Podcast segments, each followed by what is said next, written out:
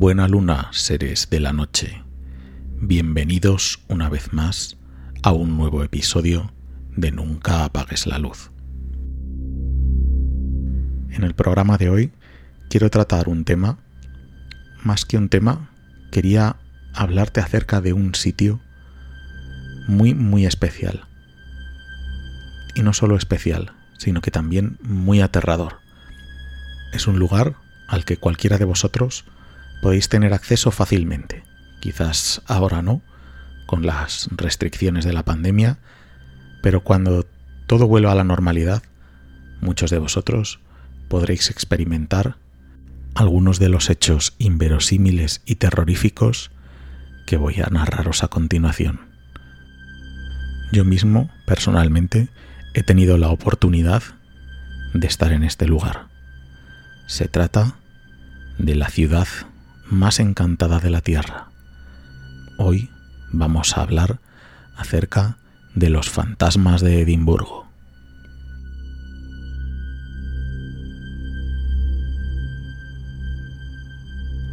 Antes de adentrarnos en cada caso uno por uno, ya que hoy no vamos a tratar específicamente solo un tema, vamos a analizar varios de los fenómenos que se han producido a lo largo de la historia en esta ciudad de los fantasmas, en la ciudad de Edimburgo. Antes de adentrarnos en cada caso, quería darte unos breves consejos, como siempre, para que disfrutes del programa en todo su esplendor. El primero de ellos es que busques un lugar tranquilo, como por ejemplo tu cama justo antes de irte a dormir, y donde puedas sentir la seguridad de ese edredón que te arropa. O si no, quizás prefieras escucharlo en el salón o el cuarto de estar de tu casa, desde esa butaca en la que puedes controlar de un único vistazo todas las puertas y ventanas de la estancia. O quizás prefieras escucharlo desde tu propio coche mientras conduces por una oscura y solitaria carretera. En cualquier caso, relájate disfruta del programa, pero el consejo más importante que te puedo dar es que en la oscuridad, ya sea en tu habitación, en tu salón o en tu coche, en la oscuridad es muy probable que no estés solo ni seguro. Por tanto, nunca apagues la luz.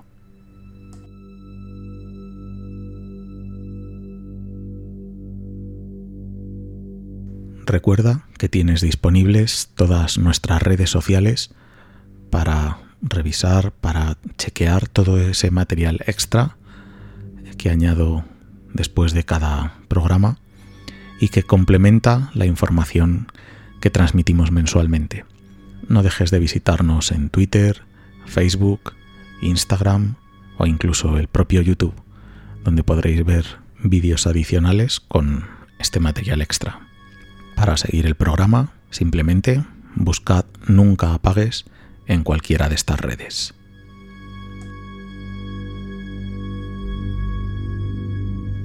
Y ahora sí, por fin llegó el momento de adentrarnos en la ciudad más encantada del mundo, en la ciudad de los fantasmas, la ciudad de los ladrones de cadáveres, la ciudad de los poltergeist, la ciudad de Edimburgo.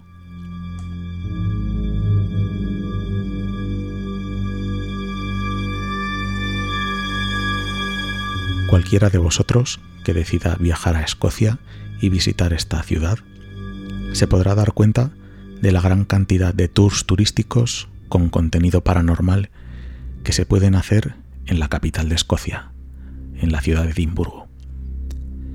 Y es que todo este tipo de temas en esta ciudad se toman muy, muy en serio. Creo que podría asegurar que la mayor parte de los residentes de Edimburgo creen en fantasmas e incluso iría un poco más allá. Podría decir que hasta una buena parte de ellos podría contar una historia que ha podido vivir en primera persona. Y no debe ser una casualidad, pero fijaros en este dato. La ciudad de Edimburgo es una de las pocas ciudades que cuenta con una cátedra dedicada exclusivamente a la parapsicología. Como lo es, una universidad centrada en los temas paranormales y que fue fundada en esta ciudad en 1983.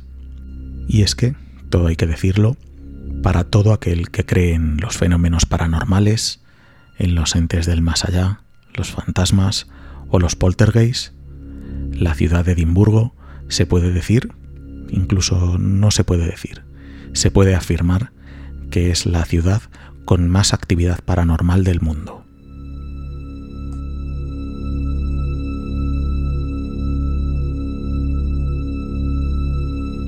Voy a comenzar hablando de una de las atracciones turísticas que tiene esta ciudad. La he visitado en numerosas ocasiones y su nombre es el Mary King's Close o el callejón de Mary King, si lo tradujéramos directamente al español. Se trata de no solo uno, sino de cinco callejones que quedaron sepultados en las obras del edificio que hoy en día es el Ayuntamiento de Edimburgo. A tres de estos callejones se puede acceder actualmente, los otros dos quedaron completamente destruidos, pero de estos tres callejones, el principal de ellos es el Mary King's Close.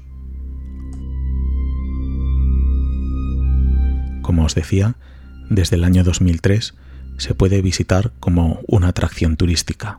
Hoy en día, centrado más en el corte histórico, aunque al principio era usado como un reclamo fantasmagórico por su trasfondo paranormal. Lo cierto es que aunque personalmente no he notado nada, en varios sitios he podido leer que se trata de uno de los lugares más embrujados de todo Edimburgo. De hecho, se han realizado sesiones de búsqueda de indicios paranormales a lo largo de todos estos callejones. Al visitar estos subterráneos, hay un momento en el que se llega a una pequeña habitación. En esta, muchas de las personas que acuden simplemente como turismo, muchas de estas personas dicen que la temperatura es más baja que en el resto de habitaciones y callejones. En el año 1992, cuando faltaban todavía algunos años para que la atracción fuera abierta de cara al público, el Mary King's Close fue visitado por un equipo de televisión japonesa, junto con la que parece ser la medium más importante de aquel país, Aiko Gibo, esta mujer era capaz de sentir diferentes sensaciones al ir atravesando las habitaciones, pero cuando entró en ese área en concreto, fue golpeada por una abrumadora sensación de tristeza, hambre y frío, algo que la sobrecogió por completo. Al ir a abandonarla, sintió un tirón de su pierna y al darse la vuelta se encontró con la figura de una niña.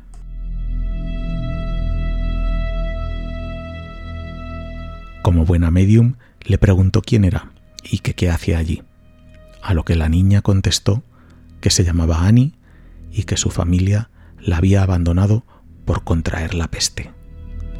Esto, mencionar que era una práctica habitual en el Edimburgo de aquella época. Contraías esta peligrosísima enfermedad y normalmente eras abandonado a tu suerte. La niña afirmó que no estaba triste porque sus padres la hubieran abandonado, sino que había perdido su bien más preciado, una muñeca de trapo.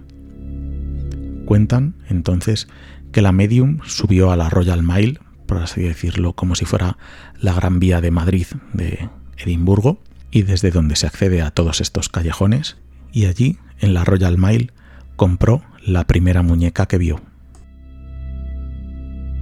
A continuación, volvió al callejón y al dejar la muñeca en la habitación de la niña, la sensación de agobio, de opresión y de tristeza se atenuó.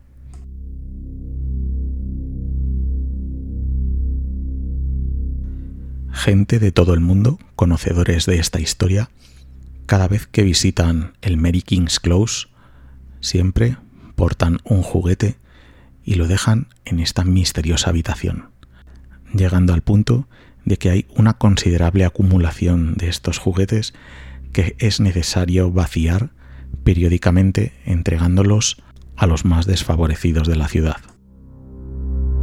Pero lo más inquietante es que un reducido número de personas, cuando visitan la estancia, afirman percibir la presencia de la niña. Notan la impresión del espíritu al entrar en la habitación. Lo que jamás podremos saber es si el espíritu de la pequeña Annie descansa en paz desde que la medium le regaló la muñeca.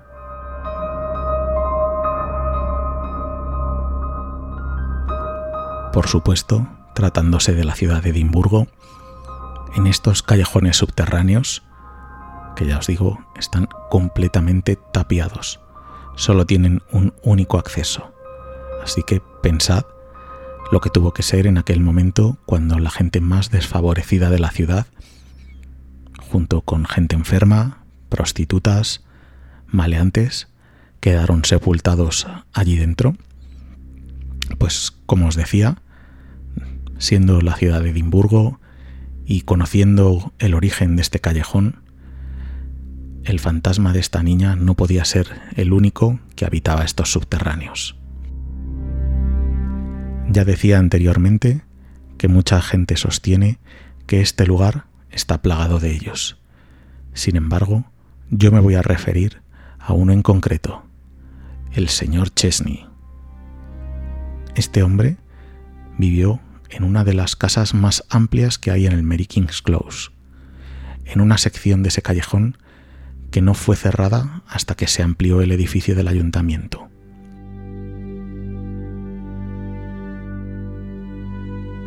El señor Chesney parece ser que fue la última persona que vivió en el callejón hasta el año 1897. Su casa ha sido investigada en diversas ocasiones. Se han visto sombras, se han captado extraños sonidos. Tal es la fenomenología que se percibe en ese lugar que hoy en día tiene una cámara web en su puerta colocada por los investigadores de la Cátedra de Parapsicología. Su finalidad, la de poder monitorizar cualquier actividad del señor Chesney las 24 horas del día. Podríamos decir que sería algo parecido a una especie de gran hermano fantasmal. Un último apunte acerca de la casa del señor Chesney, y es que, al igual que sucede con otros lugares en Edimburgo, el acceso al público está completamente prohibido para mantener la seguridad de los turistas. Uno se puede asomar a su puerta, pero jamás le dejarán acceder al interior de la propia casa por su propia seguridad.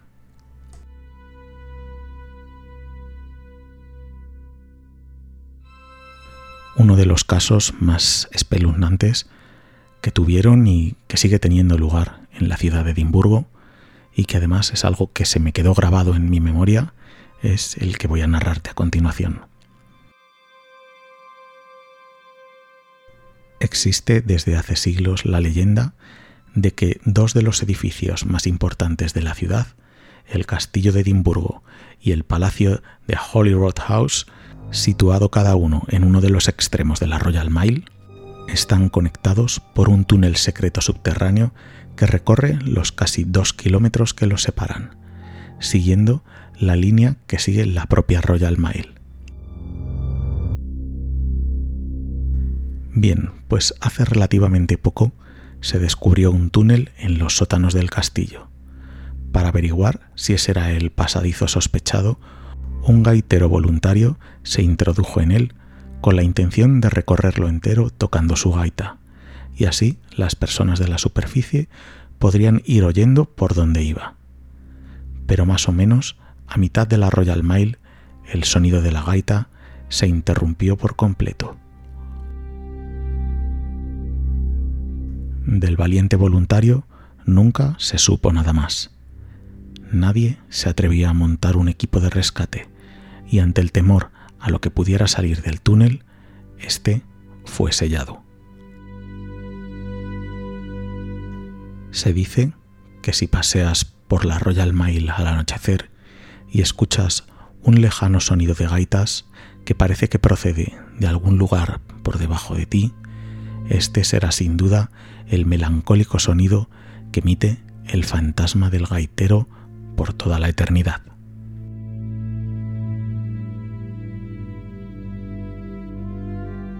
Otro de los aterradores casos que se han dado en la ciudad de Edimburgo es quizás uno de los pocos que consigue que se me pongan los pelos de punta. Todo empezó más de 100 años atrás, cuando entre la vecindad del Jardín Botánico de Edimburgo circulaban chismorreos sobre un señor, decían que muy guapo, que vivía completamente solo y que jamás salía de la casa de 10 habitaciones, situada en el número 17 de una calle cuyo nombre se ha perdido en el olvido. Solo una persona entraba en la casa de este extraño personaje, una señora que iba dos veces por semana a llevarle provisiones y a atender las necesidades de este caballero. Cuando este hombre murió y su ataúd fue retirado, todos los vecinos pudieron ver cómo la ya anciana señora cerraba todas las ventanas y echaba la llave de la puerta. Los años pasaron y de pronto empezaron los rumores de que la casa número 17 tenía de nuevo habitantes. A pesar de que nadie había sido visto en el inmueble, los respetables vecinos del número 16 y del número 18 empezaron a oír ruidos y alrededor de la medianoche escuchaban voces de jóvenes damas acompañadas del más profundo tono de algunos hombres. Pasaban los días y nadie conseguía ver a los nuevos vecinos. Así que comenzaron a circular rumores de que en realidad la casa estaba embrujada.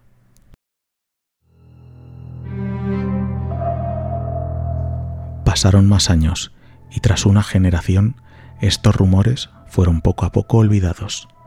Nuevos residentes se mudaron a los números 16 y 18, pero la casa número 17 permanecía vacía y abandonada.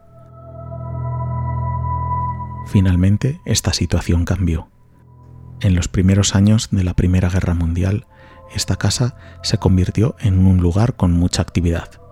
Fontaneros, albañiles, pintores y profesionales de otros gremios empezaron a restaurar la casa, porque una pareja inglesa la había comprado con la intención de abrir una pensión en ella.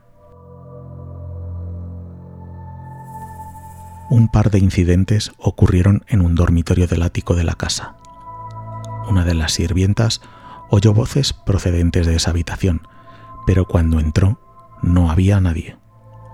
A otra le ocurrió lo mismo, aunque añadió que al entrar en esa habitación sintió que había alguien de pie justo al lado de ella. Ante estos relatos, el propietario decidió cerrar esa habitación y no volver a alquilarla. Sin embargo, un invierno se presentó en la pensión una pareja de recién casados que no encontraba alojamiento, así que el propietario, al tener el resto de habitaciones ocupadas, les alquiló la del ático. Por supuesto que no les dijo absolutamente nada de las voces, pero por supuesto ellos las oyeron. Atónitos, los huéspedes de la habitación tocaron la campana que había en el pasillo para que alguien viniese a solucionarles este error, ya que obviamente el dormitorio estaba ocupado. Fue una anciana, Mary Brewster, quien se presentó, pero tan pronto como entró en la habitación, chilló de puro terror. El ama de llaves, ante los chillidos, subió rápidamente la escalera y sin explicarles nada a la tónica pareja, entró. Vio a Mary Brewster rígida, sujetando con firmeza la barra de latón de la cama y mirando hacia arriba, con una expresión de haber perdido completamente la cabeza. Nadie sabe lo que vio, porque nunca fue capaz de volver a hablar.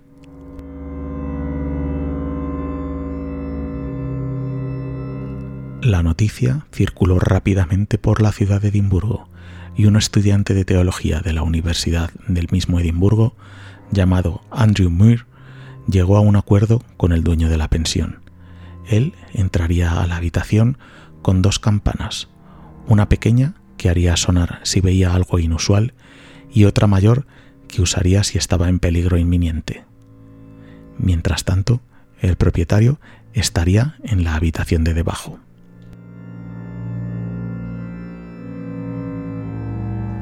Durante los diez primeros minutos de estancia de Andrew Moore en el ático, ningún sonido se escuchó, pero llegados a este punto, el propietario pudo escuchar claramente cómo la campana grande estaba sonando.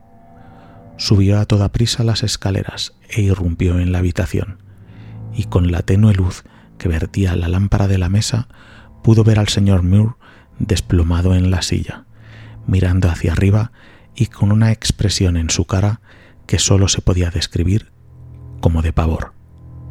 El joven estudiante había muerto de miedo y con renovado terror el propietario tuvo que oír el sonido de la otra campana al resbalarse ésta de la mano del estudiante muerto.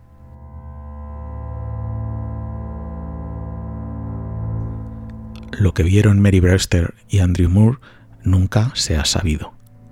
La pensión selló sus puertas y el propietario se jubiló.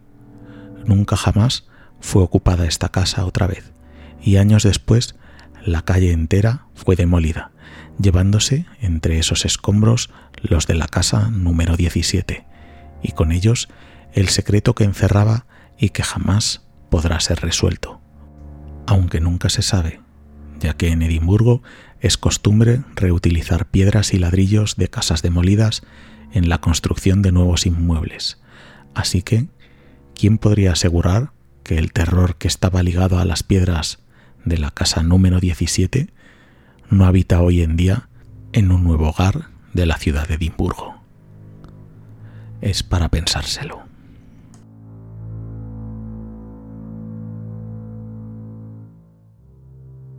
A continuación voy a tratar de relajar un poco el ambiente contando los hechos eh, quizás esta vez no fantasmales, pero no por ello menos aterradores.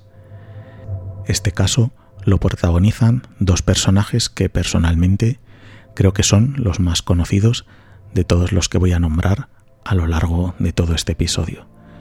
Estoy hablando de William Burke y William Hare dos amigos irlandeses que se dedicaban a rodar cadáveres en el Edimburgo de principios del siglo XIX para ganarse la vida.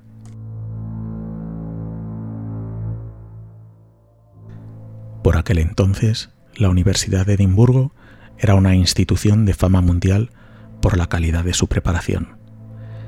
Es obvio que para investigar en medicina hacían falta cadáveres, pero los suministrados a la universidad que eran principalmente criminales ejecutados, empezaban a ser insuficientes debido a los últimos cambios en las leyes. Ahí es donde esta pareja de amigos vio el negocio. Empezaron a robar cadáveres, pero cuando se vieron en la imposibilidad de seguir robándolos, lo que hicieron Burke y Hare fue empezar a fabricarlos, es decir, empezaron a asesinar. mataban comprimiendo el pecho de la víctima hasta asfixiarla, y siempre a personas que nadie echaría de menos, prostitutas, mendigos, extranjeros visitando la ciudad, etc. Fueron los verdugos de 17 personas desde noviembre de 1827 hasta octubre de 1828. Finalmente fueron descubiertos y aunque las pruebas contra ellos no eran lo suficientemente sólidas, el alcalde le ofreció un indulto a Hare si testificaba contra Burke, que fue aceptado. William Burke fue ejecutado ante una multitud estimada en unas 25.000 personas el 28 de enero de 1829. Y no solo eso, sino que luego fue diseccionado públicamente en la Escuela de Medicina, donde a día de hoy se encuentran expuestos su esqueleto, máscara mortuoria y algunos objetos hechos con su piel.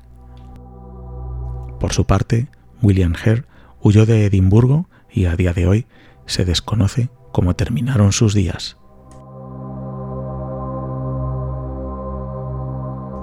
Los asesinatos de Burke y Hare han sido extremadamente conocidos. Varias versiones y adaptaciones han sido llevadas a la literatura y al cine. Por poner un ejemplo, la novela El ladrón de cadáveres de Robert Louis Stevenson está basada en ellos. Tal ha sido su fama que en la lengua inglesa a la forma de matar sin dejar rastro que practicaba esta pareja se le asocia la palabra Burkin o método Burke. Pero otro misterio sin respuesta que muchos asocian a estos hechos ocurrió en julio de 1836.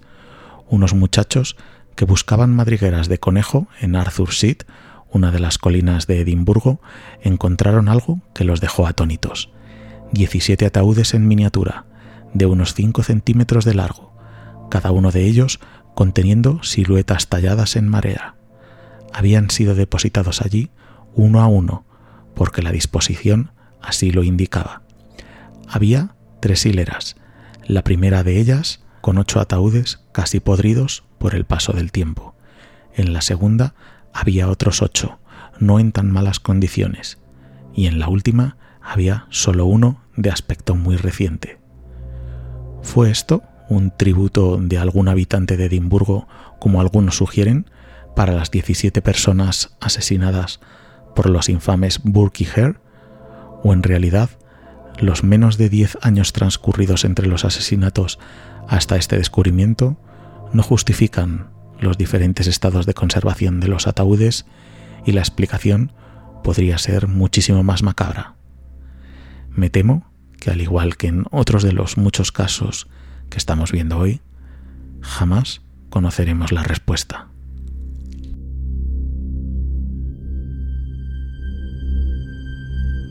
De nuevo, en el mundo paranormal, voy a contarte a continuación otro de los casos que ocurrió a finales del siglo XIX, un caso que sucedió a Robert Elliot Westwood, instructor del cuerpo del ejército británico de los Royal Engineers, y a su amigo inglés Tom, que era maestro de la escuela. Ambos fueron alojados por una noche en la casa del gobernador dentro del recinto del castillo de Edimburgo.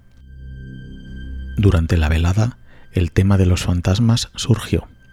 Aunque Robert no había experimentado nunca nada paranormal, no era escéptico, algo de lo que Tom se reía, pues mantenía que los fantasmas nunca existieron ni lo harían jamás.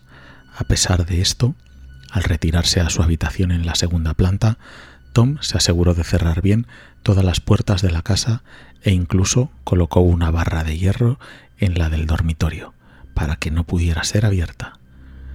Cuando ya estaban dormidos, un sonido como si el día del juicio final hubiese llegado les despertó. A pesar de que se habían asegurado bien de haberla cerrado, el ruido vino inequívocamente de la puerta principal de la residencia, la cual había sido abierta de golpe. Ambos amigos aguzaron el oído, oyendo pasos que subían por la escalera, pasos pesados como con un tono metálico, acercándose poco a poco. Tom agarró la mano de Robert tan fuertemente que sus uñas se hundieron en la carne. De pronto, la puerta del dormitorio se abrió de par en par y una corriente de aire frío les atravesó. Los pasos se acercaban a ellos y la atmósfera estaba cargada de maldad. Hubo un ruido y después la luz de la luna iluminó la habitación.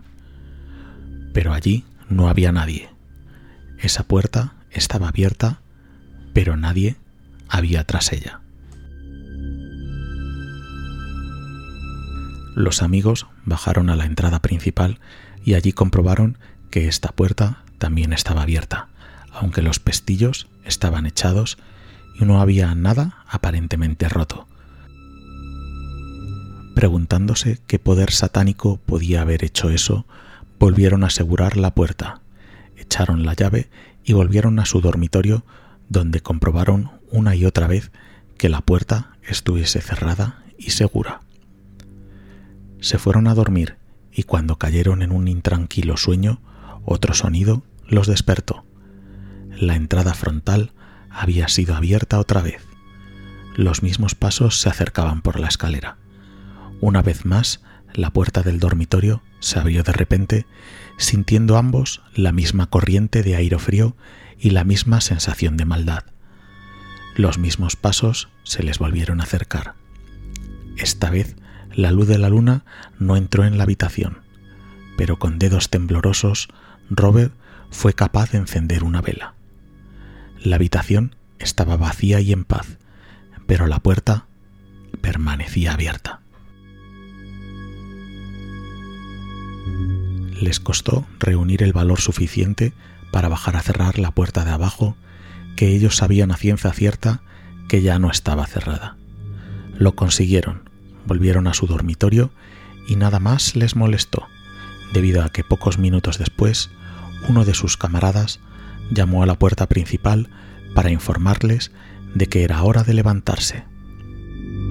Aunque inocentemente el soldado les preguntó cómo habían pasado la noche, ninguno fue capaz de explicar la verdad.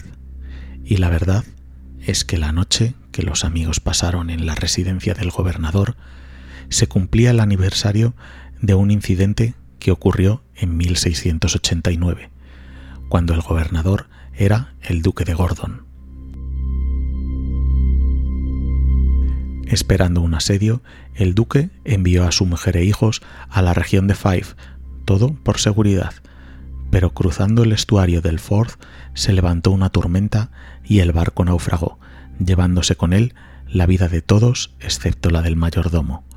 Cuando regresó al castillo para contárselo al duque, éste le asesinó en el centro de una habitación de la segunda planta, la misma habitación donde Tom y Robert pasaron la noche.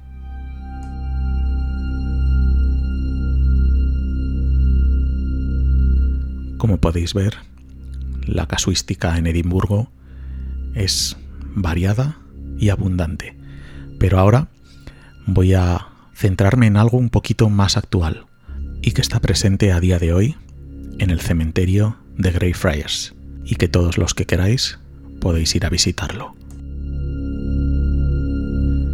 En este campo santo, a día de hoy, hay una parte que está cerrada al público, la denominada prisión de los covenantes, ya que unas 1.200 personas de este movimiento que pretendían mantener la religión presbiteriana en Escocia fueron confinadas aquí. Quien los persiguió y encerró fue George Mackenzie, y durante este encierro muchos murieron de frío, otros de hambre y otros fueron ejecutados. Cuando Mackenzie murió en 1691, fue enterrado en un panteón a escasos metros del lugar donde él encerró a esas personas y donde provocó tanto sufrimiento. Han pasado los siglos sin que nada haya ocurrido en Greyfriars y por supuesto tampoco en la presión de los Covenanters. Esta siempre ha sido accesible para todas las personas que deseaban acceder a esa parte del cementerio.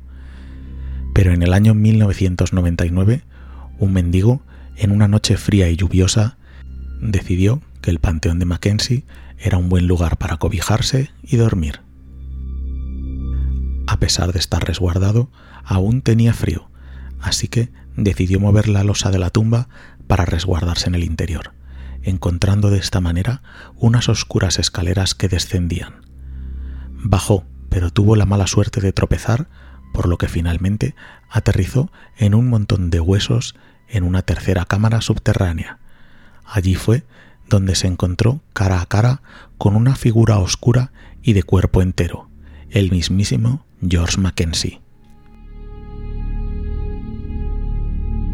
Ante esa visión, el mendigo salió corriendo del mausoleo, gritando como si hubiese visto al mismísimo diablo. Desde entonces, y personalmente creo que es porque este mendigo liberó el fantasma de Mackenzie, muchas cosas extrañas han ocurrido en la prisión de los Covenanters.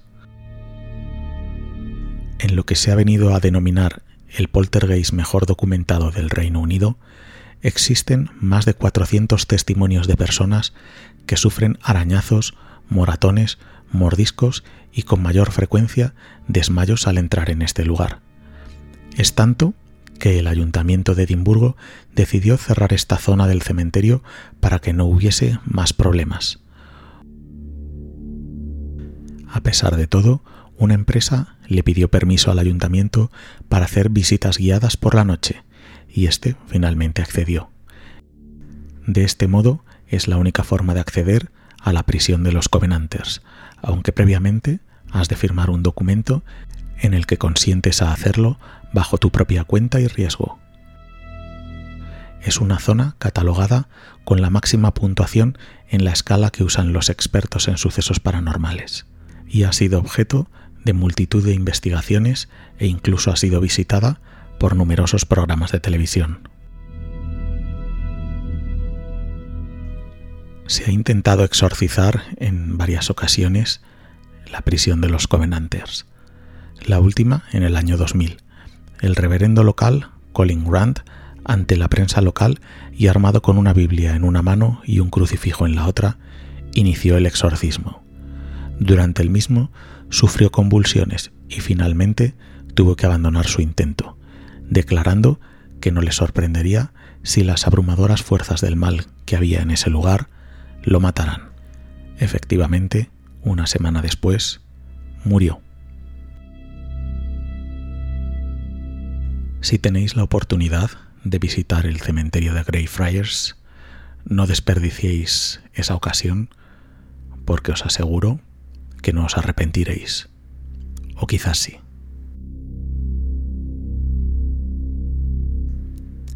Y no podía terminar este episodio centrado, como veis, en esta ciudad fantasmagórica de Edimburgo, sin mencionar las bóvedas de Southbridge, un lugar emblemático de la ciudad de Edimburgo y que según los lugareños ya estaba maldito desde sus inicios. Inicialmente fue concebido como un puente y los gobernantes de la ciudad le concedieron el honor de ser la primera persona en cruzar dicha estructura durante la inauguración en 1788 a la mujer más anciana de la ciudad. Desafortunadamente, la mujer falleció una semana antes de esta inauguración, pero aún así decidieron que cruzaría en su ataúd, por lo que la mayor parte de la población local se negó a pasar por el puente durante varios años alegando que estaba maldito. El puente fue construido con 19 arcos y con varios niveles en su interior, resultando en una gran cantidad de bóvedas que fueron ocupadas por comerciantes y artesanos de la época. Pero las condiciones empezaron a empeorar debido a que el puente no fue impermeabilizado y los comerciantes comenzaron a irse, pero las cámaras vacías fueron progresivamente ocupadas por lo peor de la sociedad de Edimburgo, ladrones, prostitutas, asesinos y demás gente de esta calaña que habitaban las bóvedas. Tras varios años, y ahora es cuando empieza lo aterrador de esta historia, el ayuntamiento llenó de escombros y tapió el lugar, algo parecido a lo que había sucedido con el Mary King's Close, dejando a toda esta gente de la baja sociedad de Edimburgo atrapada en su interior, un residente local de la ciudad, a finales del siglo XX, las redescubrió y desde entonces se pueden visitar como parte de uno de los tours de fantasmas que hay en Edimburgo. Muchos programas de televisión se han grabado en este lugar y varios libros hablan de él. La mismísima BBC lo ha catalogado como uno de los sitios más embrujados del Reino Unido. Yo, personalmente, las he visitado en un par de ocasiones y tengo que reconocer que el ambiente que se vive en esa zona es realmente opresivo y malsano.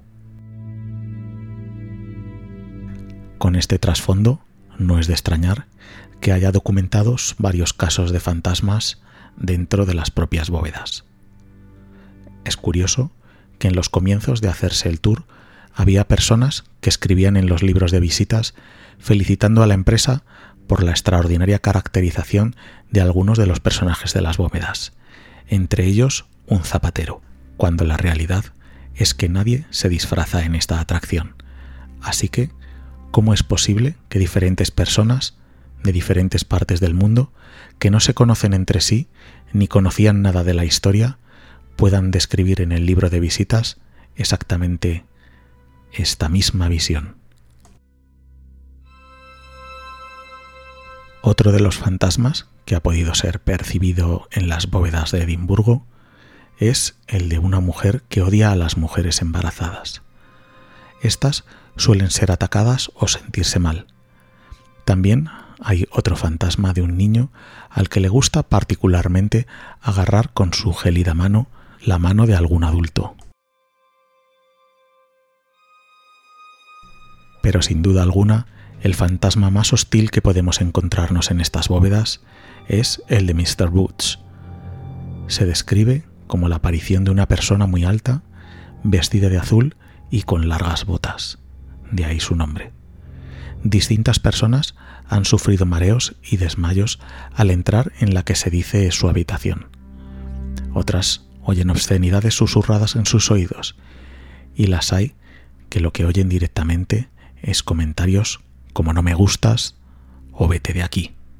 En más de una ocasión, la empresa organizadora del tour ha recibido quejas de estos grupos de turistas por haber sido agredidos con pequeñas piedras o haber sufrido misteriosos tirones de pelo en la misma habitación de Mr. Boots. Podría estar horas y horas hablando de todos los fenómenos y de todos los acontecimientos extraños y paranormales que tienen lugar en la ciudad de Edimburgo. Podría darnos, no solo para un programa, tal vez dos, incluso tres, y sobre todo con muchísimo material extra. Os recomiendo a todos que si tenéis la oportunidad podáis vivir en primera persona muchos de estos de estos casos y podáis visitar estos lugares tan enigmáticos, embrujados, poseídos. Y ya os digo, las sensaciones que tendréis os harán en muchos casos estremecer y en otros casos sentir escalofríos. Si os decidís a visitar la ciudad, allá donde os alberguéis o donde os quedéis a dormir, tened en cuenta que en esta ciudad especialmente, en la oscuridad, es muy probable que no estés solo ni seguro. Por tanto, nunca apagues la luz.